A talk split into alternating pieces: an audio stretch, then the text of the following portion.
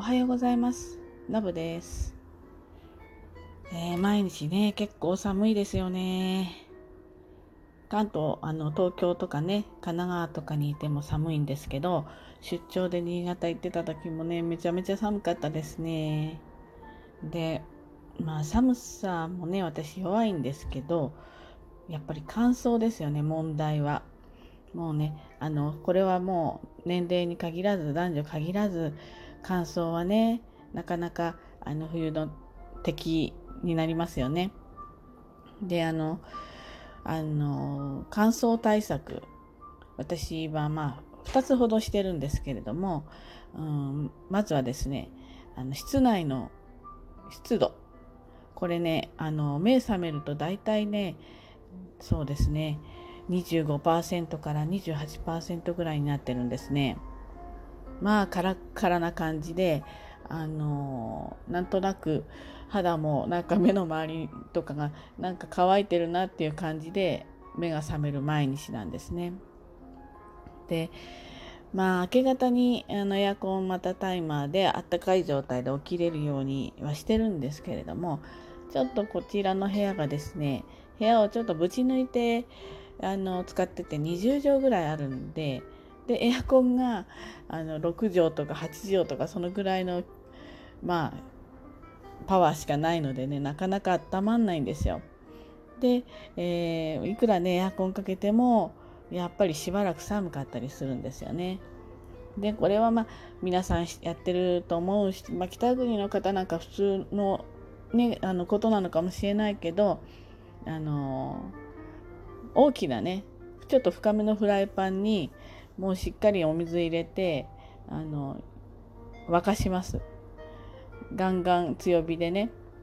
もちろん加湿器大型な加湿器はやってるんだけどそのぐらいだとなんかね間に合わないんですよね。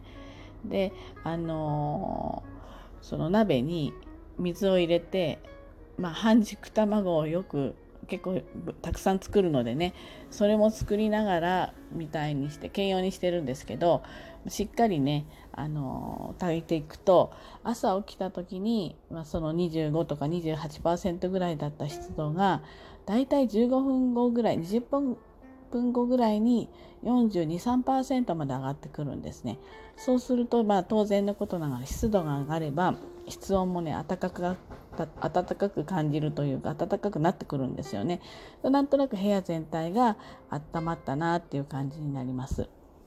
なので、まあ、速攻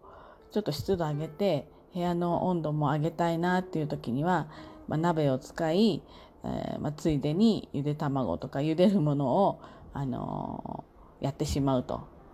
いうのが、まあ、日課になってますし割と最近気がついた、あのー対処法です。でもう一つはですね私あのよ夜こう寝てる時にね口開けて寝てるんです口呼吸の人なんですね。でこれはまあ寝てからそうなるんでね直しようもないわけです。そうするともう冬場はね口の中がね粘膜がカラッカラにカラッカラになってるんですね。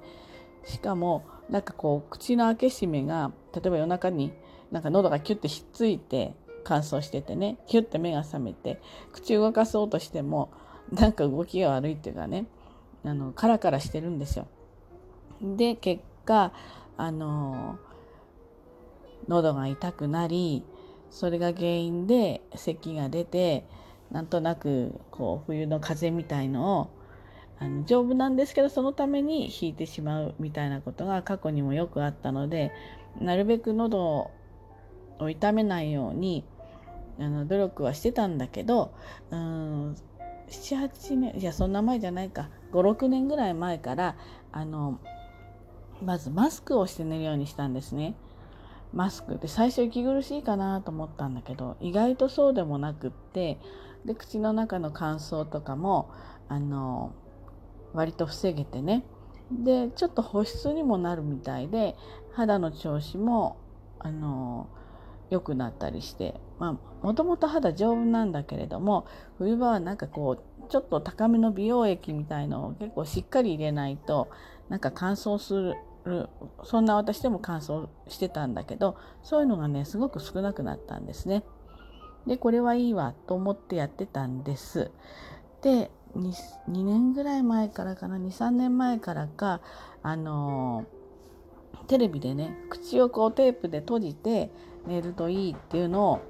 聞いてうわそれすごい苦しそうじゃないと思ったんだけどとりあえずやってみたんですよ。そしたらね実はこれがめちゃめちゃいいんですね。あの何ていうの？もうだから鼻呼吸の人と一緒だってことですよ。あの私も口呼吸にしたくてしたいわけじゃなくてあの顔の構造ちょっと顎が小さいとかね。そういうことであのなりやすいらしいんだけど構造上口呼吸になっちゃうのでそれを単なるあの普通に閉じてあげて鼻呼吸にするってだけの話なんですよね。であの口呼吸をその口テープするためのテープって売ってるんだけど意外と割高なんですよ。毎日するんでね。そんなの毎日お金かけてられないなと思ってちょっといろいろ考えました。そこで、えー、っと今使ってるのは低刺激でかぶれにくいっていう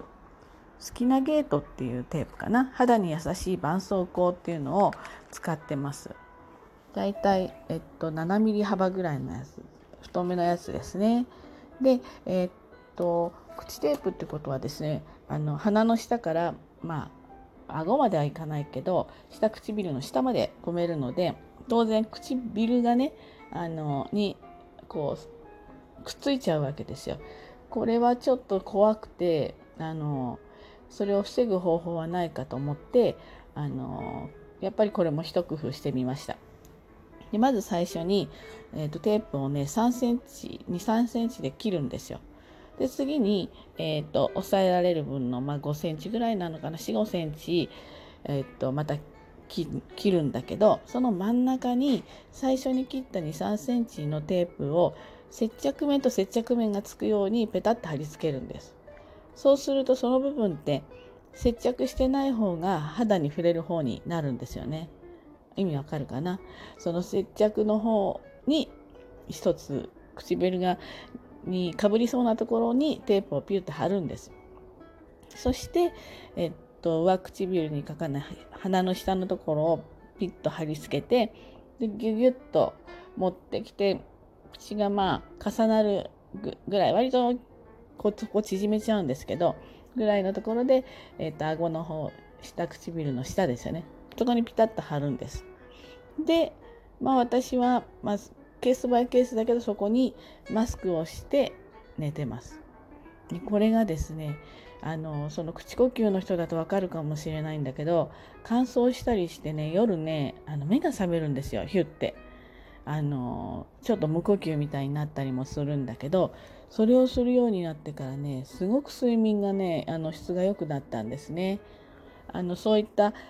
口呼吸によるこうなんていうんですかねあの、まあ、ダメージというかそれで目が覚めることがなくなったっていうことなんです。それとそのマスクのおかげで肌もそれなりにはあのその部分はしっとりしてくれる。なのであの口呼吸でねお悩みの方はねこれ本当におすすめなのでやってみてください。あの喉も楽だしもう喉がなんか全く痛くならないしねあのこう何て言うんでしょう口の渇きとかもないしあのそすごくいいです。あのこれ結構あの睡眠の質にもね直結してくることなのであのちょっとお悩みの人はねあの騙されたと思って採用してみてください。で絆創膏はねやっぱり肌に優しいの選んでください。あのねなんか取ったりなんちゃらで肌がねその部分がかぶれたりすると逆もなんていうかなあの元も子もないわけじゃないけどそれはそれでまた別のお悩みが出てきてしまうのでねで私ちなみに肌は強いんだけどこの絆創膏とかそういう普通のそういうものであの紙テープとかねあのありますよね。そういうのでね割とそこの部分赤くなりやすいんですよ。靴下のゴムとかね。なんだけどこの肌に優しい絆創膏だったら今のところ何にもトラブルがないのであの薬局で普通に売ってますのでね。多分私アマゾンで買って300円とか400円とかそんなもんだったと思うんで300円ぐらいかな。なのでこれで25メートルだからもう結構何ヶ月も使えますんでねあの特別な口の止める用の絆創膏は買う必要ないかなと思います。まあ冬はね、まあ、いろいろなトラブルが起きがちなんで皆さんでねなんかこういろんな知恵を出し合ってあの乗り切りたいなと思います。もし私こんなことをね冬場はしてるんだよとかっていうのあったらぜひぜひあのメッセージ欄から送っていただければまた皆さんの情報をこうやってシェアしてあのあそれやってみようみたいな感じでねあのいろんな人の知恵持ち寄るとあのあのすごく何かしらがヒントになると思うのでねぜひあのメッセージください。はいそれではね今日はちょっとそんなことで冬の乾燥対策についてお話ししました。今年もねあと1週間ぐらいになっちゃいましたよね。早いっていうかねなんかあんまりなんでしょう。あんまりいろんなあの濃い思い出がないんだけどまあねここもちょっと誰が悪いわけじゃないんでね乗り切るしかないから皆さんでね、楽しく健康で過ごしてまいりましょう。はい。それでは今日もね、皆さん一日、あの、元気でお過ごしください。ではでは。